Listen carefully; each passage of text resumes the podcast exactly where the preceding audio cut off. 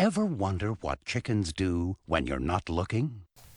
On Thursday, November 17th, we went to Le Pont des Arts Cinema in Marcq-en-Barœul, thanks to Collège Cinéma, and we watched Chicken Run, an animated film by Aardman Production.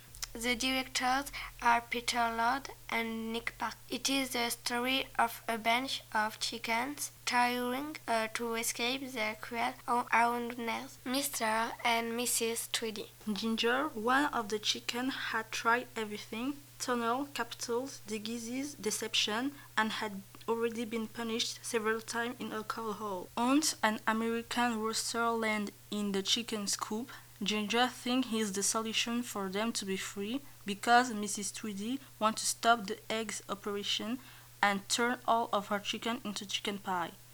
Why will the chickens manage to be free, escape, run away?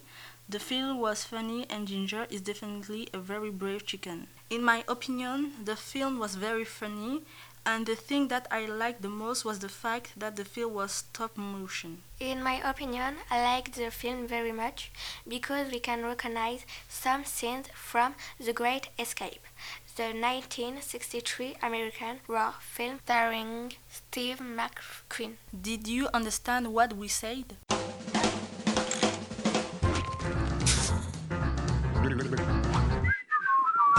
Operation Cover Up! No chicken escapes from Tweedy's farm! We've got to get out of here.